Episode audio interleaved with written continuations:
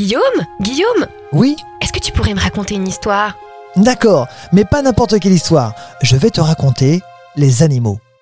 Imagine-toi découvrir le désert. Il commence à faire nuit. Tu marches. Tu marches. Et tu marches encore. Puis, d'un coup, tu stoppes net ta progression.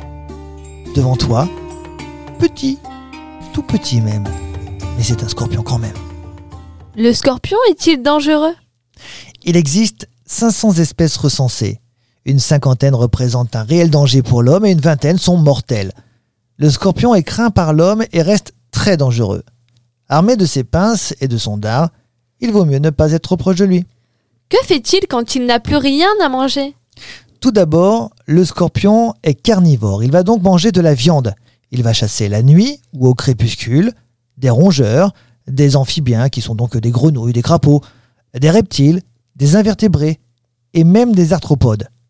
S'il ne trouve pas de nourriture, il peut jeûner, écoute bien, il peut jeûner jusqu'à 3 ans.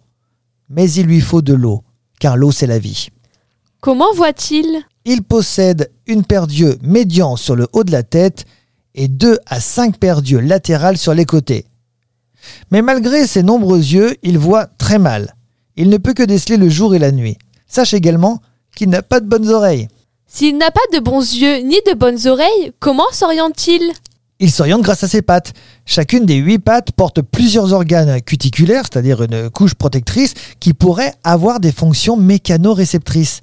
Il comporte des soies, des éperons, des griffes et une structure commune à tous les arachnidés, la fente sensorielle.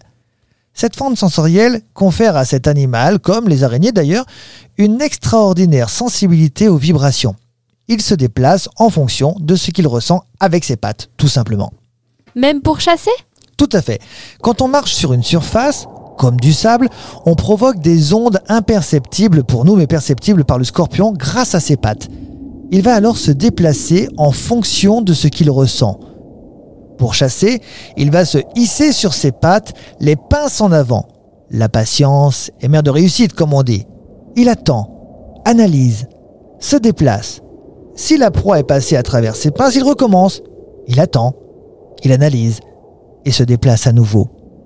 Quand il attrape sa proie avec sa pince, il a juste à piquer avec sa queue et à attendre que le venin fasse effet. Que mange-t-il? Le scorpion mange des insectes, des araignées et peut s'attaquer à des escargots, des rongeurs ou encore des lézards. La femelle pond-elle des œufs? Certaines espèces sont vivipares. La femelle ne pond pas d'œufs et donne naissance à des petits déjà formés. Et pour d'autres espèces, elles sont ovovivipares, c'est-à-dire que les petits se développent dans des œufs à l'intérieur du corps de la mère et à l'expulsion de ces œufs, ils naissent.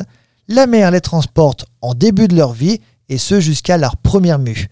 Ces mues leur permettent de grandir. Ce podcast vous a été proposé par Radio Pitchoun et compté par Clara Moreno et Guillaume Covini. Merci pour votre écoute. On vous dit à bientôt pour de prochaines histoires.